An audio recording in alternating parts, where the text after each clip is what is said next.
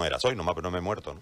Oh, yo también lo admiro. Pero, este, yo me acuerdo del peladingo yo y él era gargandango, estaba en Destroyer. Y él llegaba a calentar, antes no salían a la cancha a calentar, calentaban en el, en el túnel, en el, en el camarín. Y él usaba un, un mirá vos cómo me acuerdo, usaba siempre una, una polera sin mangas para calentar. Una, eh, ¿qué se llama? La que no tienen manga. Y tenía un, Solera. Tenía un colgado en el cuello, un rosario. Sí. Y yo era peladito, pues, cuando yo tiraba los cables a Loco Heredia, tenía yo 10 años, 11 años, él en Destroyer. ¿Qué año es eso? 86 más o menos.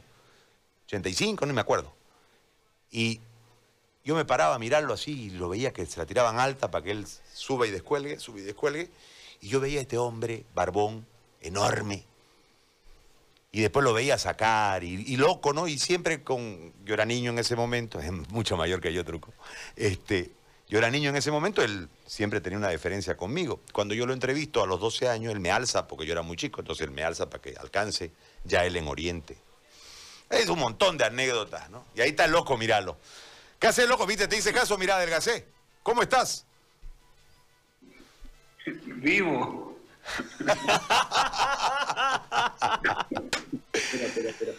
Te espero, te espero, te espero. A ver, organización de los... este, está pasando clases, no sé en qué anda. Así Ah, tenemos que Ah, muy bien, muy bien. Casi, para todos lados. Con el tubo. No, para todos lados tenemos que andar así. Espera, voy a desconectar la computadora. Estaba.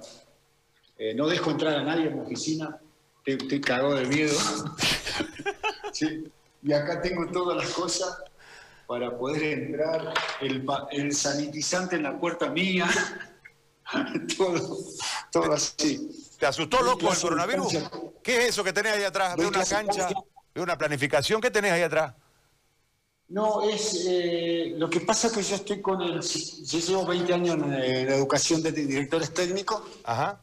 de la Federación, del Sistema Nacional de Capacitación. También tenemos el de árbitro, ENA, y el de preparadores físicos en PREFI. Escuela Nacional de Árbitro, sí, Escuela Nacional de Preparación en Física y Escuela Nacional de Directores Técnicos. Ajá. Y llevo trabajando para la Federación casi, casi 20 años ya. Mucho, ¿no? Truco, pero vos tuviste un tempito en Santa Fe, si no me equivoco, Claro, fuiste, que estoy fuiste para haciendo, Argentina. eh, a la tarde eh, vamos a, voy a tomar examen Ajá. De estos puntos, les doy estos puntos y tienen que desarrollar eh, trabajos, cada uno de los trabajos, y voy evaluando. Son tres años y medio de estudio de los, de los que se quieran recibir de directores técnicos, se lo vamos llevando despacito. Todo por Zoom, ¿no? Porque no, no está pasando clases eh, presenciales, ¿no? No, no, no, no, todo Zoom. eh, la situación está que en el 2007, eh, Pachuca, el grupo Pachuca, eh, nosotros tenemos casi 70.000 chicos en escuelas de fútbol y centros de formación en todo el país. Eh, se crea, Andrés Fassi crea el Departamento de, de Capacitación y Desarrollo, donde estoy yo, porque los, todos los jugadores que querían, que quieren estar en un club se van a la América, a Chivas, a Monterrey, a todos lados. Y entonces los equipos chicos, que éramos un equipo muy chico, que no teníamos la posibilidad de poder traer. Entonces empezamos a tener casa club, tenemos una casa club para 450 chicos. Empezamos a, a- salir a, la, a, tu casa, a todos lados, a crear escuelas, a crear centros de formación, como hice con Talleres de Córdoba durante dos años que fue Andrés, fue eh, allá, empezamos a, picar piedra. Y entonces, ¿qué haces? Eh, elevás la parte social, el- los pilares eh, social, académico, deportivo ¿sí? y de negocios. Pero la parte social, lo que quieren los papás, si vos me mandás a tu hijo, quieren que le den educación, porque no todos llegan. De cada 2.000 chicos llega uno o dos a primera división, y a veces con malos sueldos, ¿viste? Pero son pocos los que ganan buenos sueldos. Entonces, la parte académica es una de las partes principales eh, para, para que el desarrollo del chico pueda volverse a insertar a la vida laboral eh, de cualquier lado, porque eh, llega un momento que los equipos empiezan a recortar, empiezan sub 10, sub, sub 11, sub 12, sub 13, sub 15, sub 17, sub 20. Cuando llegan a sub 20, ya la mayoría tienen que empezar a ver que... en el caso nuestro, nosotros lo tuvimos a Calero, y si vos ves por ahí y empezás a ver, muchos de los arqueros que están en primera división han, salido de la escuela nuestra. Y, después regreso a lo que te estaba hablando. Porque hay un tope. Si un gerente de una empresa está bien, por más que haya estudiado, no vas a conseguir trabajo. Entonces que tenés que darle la posibilidad a esos chicos que vayan a otros equipos. Entonces esa es la parte social vos los eh, capacitas, vos los preparás, vos los, tenés, pero también tenés que insertarlo. Entonces lo que querían los papás era ver eso. Entonces salimos a armar escuelas y centros de formación en todo el país. Son 32 estados y dentro de esos 32 estados me era imposible poder llegar a todos lados. ¿Qué hice con la gente de tecnología de la información? 2007 empezamos a, ver cómo podés llegar por telepresencia ¿sí? a las escuelas. Entonces empezamos a crear eh, con la Secretaría de Educación Pública, lo que están haciendo ahora un poco, eh, que los, las de GETI, de eh, CEBETIS, colegios de bachilleres, la CDI, que son las escuelas indígenas, y otra más que no me acuerdo, que nos prestaran eh, sus instalaciones y nosotros capacitábamos a los, a los que querían ser entrenadores de los lugares, porque no siempre lo que viste recién ahí, de, del Sistema Nacional de Capacitación de la Federación, la gente tiene los dineros para poder llevar. ¿Qué hacíamos? Eh, le dábamos estas herramientas a cada uno de los entrenadores, por ejemplo, un chofer de una escuela, eh, el papá de un chico que quería estar, ¿viste? Y empezamos a darles contenidos para que trabajen con los mismos métodos y los mismos conceptos a nivel país. Por ahí, viste que sale la, famosa, eh, decir, el modelo de juego, que no tiene nada que ver con el sistema de juego, con la formación, es la idea que tiene una institución para poder permear y que todos jueguen con los mismos eh, métodos y los mismos conceptos. Dentro de esos métodos y conceptos, perdona, ¿no? Están los aspectos, los socioafectivos, ahora voy a tener, eh, que son los aspectos técnicos, los aspectos tácticos que dan nacimiento a los medios que vas a utilizar, que no tiene nada que ver con el parado que puedo tener acá del equipo, porque muchas veces eh, no da la situación para poder eh, tener un marcador de punta si tenés un carrilero, pero entonces no da, entonces tenés que ver esos momentos, esos momentos que reproduzcan tu modelo de juego, desde la parte volitiva, ¿sí? de la voluntad del, chico, entonces que tenés que crear condiciones para que trabajen eh, y eleven la parte eh, condicional. Elevando la parte condicional, mejoran la parte coordinativa mejoran la parte socioafectiva, la de las sociedades que reproducen la parte de los momentos.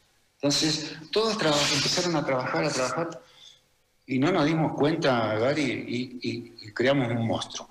2007, te digo, salimos con telepresencia, lo que hoy se ve como Zoom, ¿viste? Y llegábamos a todo el país. Entonces, todo el país yo lo ponía al frente, me prestaban una camarita, lo, lo de la tecnología de la información de acá.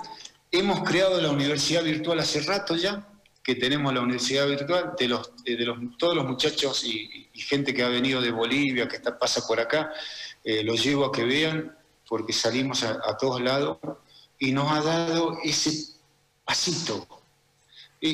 A, principios de, marzo, la Federación dijo, cortamos, eh, cortamos todo porque no hay condiciones para hacerlo en vivo. Le digo, no, nosotros no cortamos. Y a los dos meses se tuvieron que meter todo el país a hacer lo mismo que hacía yo, ¿viste? Con mis docentes. Yo como director, ¿no? Yo, eh, tengo, Tenemos un tiraje en materias grandísimas de medicina, de psicología, de todo. Entonces todos empecé a capacitar un poco de lo que vos estás haciendo ahora conmigo, va, va, va, todo fácil. Entonces, en Zoom te permite hacer grupos de trabajo, ¿viste? Eh, armás grupos, tirás, eh, le das clic y te arman, vos te vas con uno, vos te vas con otro y vas haciendo todas las tareas. Y yo me puedo meter en cada una de las salas que he creado para poderlo llevar. Eso al inicio no lo teníamos eh, en 2007, pero empezamos a trabajar por regiones de las, de las, de las 32 estados, dividí ocho regiones, ¿sí? donde eh, tenía cuatro estados y cada tanto yo viajaba a los lugares eh, donde estaban y hablábamos con los presidentes municipales, con todo, para que donen terreno para las escuelas, porque la parte social de los votos se iban a ver reflejado, no nos importaba el partido político, se iba a ver reflejado en beneficio de eso. ¿Qué hacíamos entonces? a, las presidencias municipales, eh, los que tenían deporte o algo, capacitábamos también de forma gratuita a todos los, a, todos los, todos los demás. Y por eso es esto. Perdón que me, extendí un poco, pero Era, te lo resumí para que me entiendas. Claro, eh, maravilloso, porque además, eh, vos fíjate que ustedes terminaron con la cuestión instalada antes de que venga esta, este nuevo normal y no cortaron nada y terminaron siendo imitados. Ahora, esto obedece a un funcionamiento que ha ido eh, dándose de la Universidad del Fútbol de Pachuca y el crecimiento y demás. Y el proyecto de Argentina, eh, Carlos, que hace un ratito me lo mencionaste, eh, ¿cómo está? Y esa expansión hacia Sudamérica que intentaba el Grupo Pachuca. Mira, yo te voy contando. Por ejemplo, lo primero que hicimos fue León. León, este, eh, el grupo Pachuca se va a León. Eh, estaba en, en, la B. Lo trabajamos con la gente allá, capacitamos a la gente allá, colocamos eh, al presidente, que es el hijo de Jesús Martínez, es el dueño. Él fue mi alumno también en, en administración de empresa. Fue mi jugador también en, una, en una época y se va con 26 años ser presidente. Eh, se compra ese, grupo, ese grupo, se compra ese equipo, se lo asciende. Pasa lo mismo con otros equipos de tercera que los subimos a segunda, muchos equipos así. Pasa lo mismo con Talleres de Córdoba que estaba en, la C, ¿te acordás? En el, en el Federal B, algo de eso, Federal A. Y en poco tiempo, con eh, Andrés Fassi de presidente, es el vicepresidente deportivo nuestro, fue para allá y, me dice, Carlito, ayúdame con la parte social de las escuelas, de fútbol y todo eso. Eh, ¿Me colaborás? Sí, esa palabra colaborar te mata. mandan un, boleto de avión y arreglaste. ¿Sí? Entonces, siempre encontrás en una provincia, en un lado, en otro, que te den una cama, un plato de comida, y entonces eh, armás toda una capacitación y empezás a darle los contenidos y a las cosas, cómo tenés que trabajar, eh, de acuerdo a las edades, eh, qué tenés que hacer para ir haciendo esa escalerita, que muchas veces los entrenadores con buena voluntad hacen las cosas, pero al conocimiento de ellos, y no como una organización y al no ser una organización, no trabajan con todos los, aunque sean parecidos, pero todo con eh, los mismos métodos y mismos conceptos, lo que te dije recién. Una vez que asciende talleres a primera división, eh, el grupo Pachuca dice, bueno, hasta acá llegamos, te tenés que ser autosuficiente.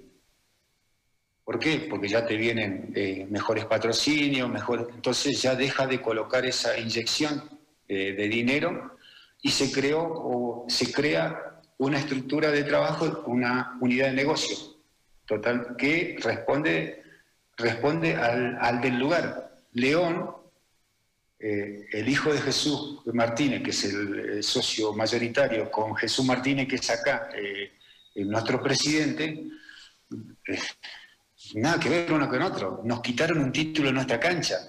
¿viste? Y el hijo festejando por un lado y el papá asustado por el otro, que habíamos perdido un... Y la gente te pega pensando que, eh, no, que se dejaron esto, que lo otro, que le ponen más dinero al otro, no, no, cada uno por su lado. Son unidades de negocio, por eso se llama grupo. Eh, están los Dominos Pizza, la universidad, eh, los Firestone, los Goodyear, eh, Mercedes-Benz. Es un grupo de, de empresarios que colocan a través de sus patrocinios y solventan un poco todo eso. Toda la parte, vos que estás en medio, sabés de qué estoy hablando. Y, es un poco fácil, pero la gente está renuente, pero ¿cómo? ¿Y los socios no tenemos voz y voto? No, vos vas a tener un buen equipo, que vas a pelear títulos. Tuviste 10 años en segunda división, nosotros te llevamos a primera, te ascendimos, eh, tuviste 5 títulos en primera división. ¿Qué querés participar? Eh, yo pienso que no. Claro. La participación tuya es, es, es esa parte de, de sentirte eh, dueño, ese sentimiento de pertenencia de, de algo que lo están haciendo bien y no como lo hacían anteriormente, que era una cota societaria, que todos opinaban, todos iban para todos lados y no te dejaban eh, estar bien. Yo estuve en los dos, yo sufrí mucho de los dos, eh, sobre todo de la parte de Sudamérica, donde son socios, a, excepción de un poco de Oriente, del Bolívar y del el- el Deportivo Cali. Pero los demás equipos donde estuve era que esperás dos meses, tres meses. Acá de los 27 años, casi 28 años, nunca se atrasaron una quincena. Y en el grupo de todas las empresas que tenemos no se te atrasa una quincena a ningún trabajador. Entonces, ¿qué esperás? ¿La masa societaria o las empresas privadas? La dejo ahí picando, ¿no? Porque me van a matar algunos. Eh, el- el- lo- la respuesta es absolutamente lógica, si no se atrasaron nunca. Ahora, escúchame, loco. Nosotros en este nuevo normal, para ir al, al lenguaje actual, este, tenemos un clásico el domingo. Blooming Oriente van a jugar el domingo sin público, pero es el primer pay-per-view en streaming de Bolivia en fútbol. Este, y yo quería... ¿Qué? ¿Cuántos eh, espectadores vas a tener? ¿Cuántos vas a espectadores? Porque normalmente el clásico Oriente era el clásico que más gente llevaba a la cancha, históricamente. Claro, han puesto por un tema de plataformas y demás, han puesto 50 mil eh, tickets virtuales para que la gente compre, ¿no? Pues en este, en este, en, Sí. en este nuevo normal. La gente este- está alborotada, como decimos aquí. Y dentro del alboroto yo hacía un recuerdo pues de todo lo que vos fuiste como arquero en Oriente. Este, y hace rato hablaba con Carlos da Silva, el negrito de tercera, allá en Paraguay, que los dejó afuera, ¿te acordás? Y la gran actuación tuya mientras mirábamos la Jiménez, que atajar ese partido vos frente a Olimpia principalmente. Concelio, Chichi, Saldía, Medrano, todo eso, ¿no? Sí, sí. Eh, sí. Entonces nosotros hacíamos un recuento y, y- y sale tu nombre, ¿no? La gente se acuerda mucho de vos y de ese equipo particular. ¿Vos tenés recuerdos de esos momentos? Eh, eh, vos en Paraguay fuiste figura, muy elogiado además, en el partido frente a Olimpia principalmente, ¿no? Donde de verdad que atajaste un montón. Eh, y lógicamente después vino ese regreso a Santa Cruz, yo me acuerdo lo que fue el aeropuerto cuando ustedes volvieron, etcétera. ¿Qué, qué recordás vos de esa época, de ese Oriente maravilloso? Eh, la unión, eh, el compañerismo que teníamos entre todos, eh, la forma de juego no nos importaba el rival, eh, la cabeza de Cata, eh, Cata que fue uno de los grandes adelantados de, meterte en, la parte que yo te hablaba recién, la socioafectiva, cómo, cómo vas a crear con poquitas cosas, a veces con muy poquito podés salir adelante y ser feliz en la vida.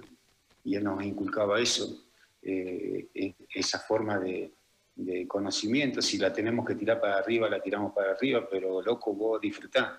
Y en ese loco, vos disfrutá, yo me pasaba de revoluciones y por ahí hasta la paraba de pecho o, hacía otras cosas que no tenía que hacer, qué sé yo. ¿viste? Esas cosas que te dio la tranquilidad de saber que tenés un técnico que te dice las cosas como tienen que ser, de vivir el partido, no te importe nada, haz lo que tengas, si tenés que agarrarlo el cogote alguno, agarralo. Claro. Si vos ves que alguno en el, partido eh, está mal y tenés que irte a pelear en, el- en el entretiempo, peleate, peleate bien, pero peleate para que despierten a veces. Y ese pelearte para que despierten, eh, formás eh, ese compromiso. Y había un compromiso grande, un compromiso grande de grandes figuras. Uno era uno más. Eh, en todo. Ahí, ahí, en esa pelota que estás viendo, medio que la quise, parar así, se me rebotó, en lugar de embolsarla bien. ¿Viste? Es lo que te estoy diciendo de, de que te daba demasiada confianza como para hacer locura o pelotudez como esa. Pero bueno, porque estabas haciendo una cosa bien, te salía la otra. Eh, era, había, había, Gary, algunos momentos que me daba vergüenza porque hace tiempo, me decía, y ese hace tiempo de pasar la pelota, tirar un caño con la mano, agarrarla, volverla a tirar, volver ¿viste? y esperar que se te venga, que se te vengan para crear eh, una salida larga. En ese partido jugamos todo largo, no jugamos corto, porque el, equipo nuestro era de buen pie. Eso es lo que recuerdo.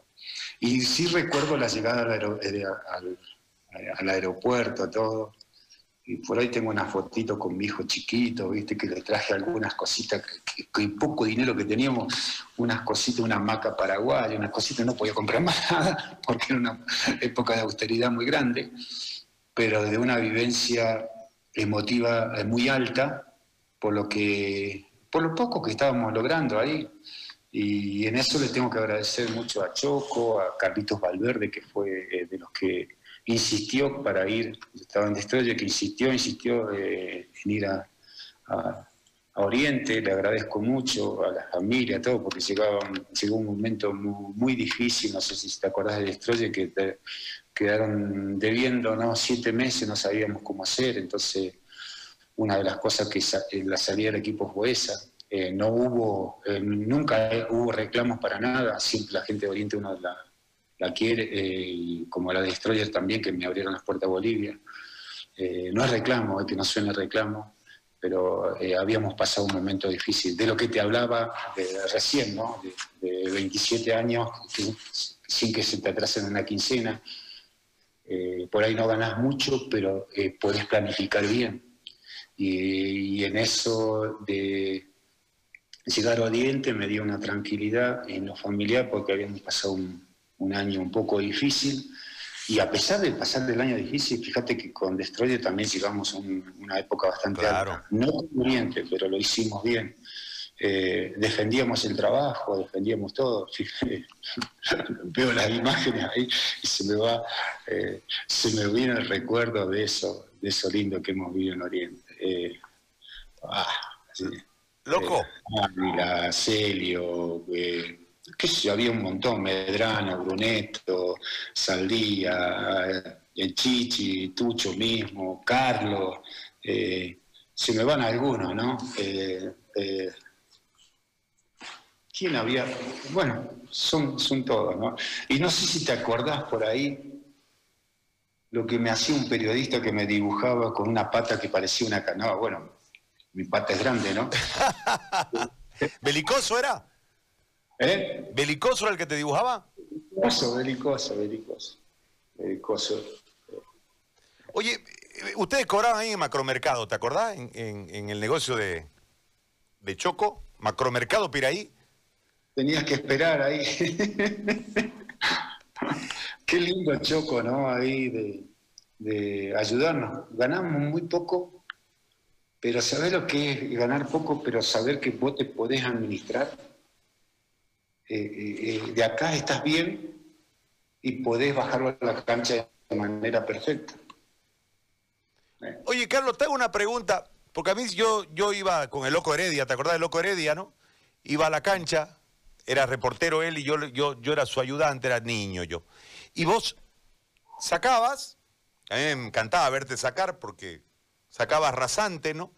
Y de ahí te quedabas con el cuello torcido así. ¿Por qué te quedas con el cuello torcido?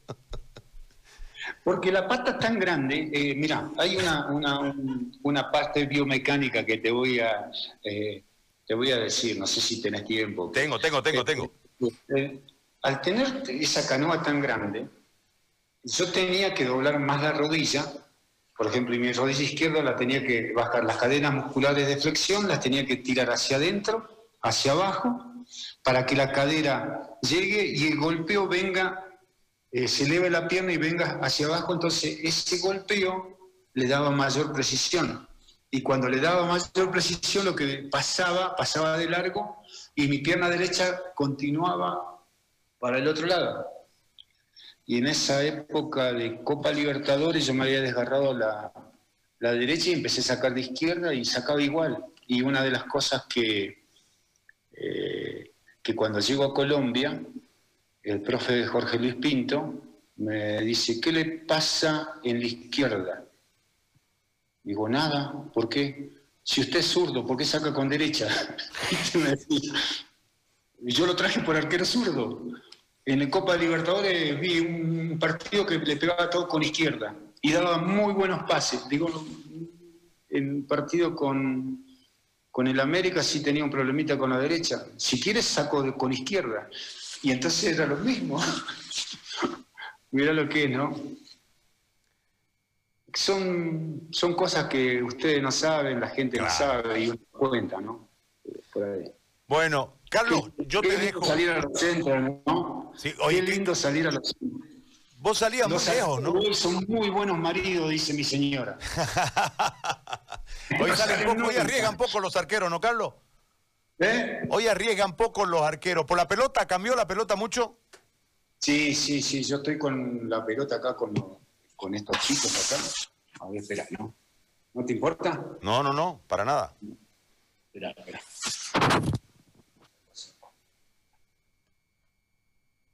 Esas pelotas que van acá. A ver, que no se corte, ¿no? Eh, salgo de la oficina. Ah, no, no están haciendo. Recién estaban haciendo tiro al arco. Recién estaban haciendo tiro al arco acá. ¿Estás viendo? Espérame un minuto. Ahora sí, ahora sí. Ahora sí estoy bien. estaban haciendo tiro al arco acá. Están todos los balones ahí en contra. Ajá. ¿Sí?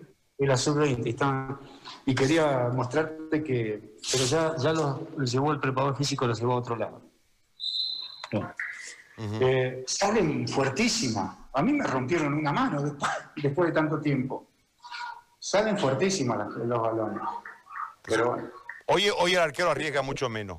Carlos, te dejo trabajar. Te agradezco por el tiempo, por la buena onda de siempre, el cariño, el afecto y la admiración. Un gran abrazo de verdad. Gracias por participar de, ¿Puedo- de puedo este previo. Sí, ¿Te quieren preguntar algo ¿Puedo estos hacer- muchachos que no te vieron porque ¿Puedo- son más jóvenes? ¿Puedo hacer una pregunta eh, a Carlos? Claro, Carlos, ¿es verdad que lo alzó José Gary?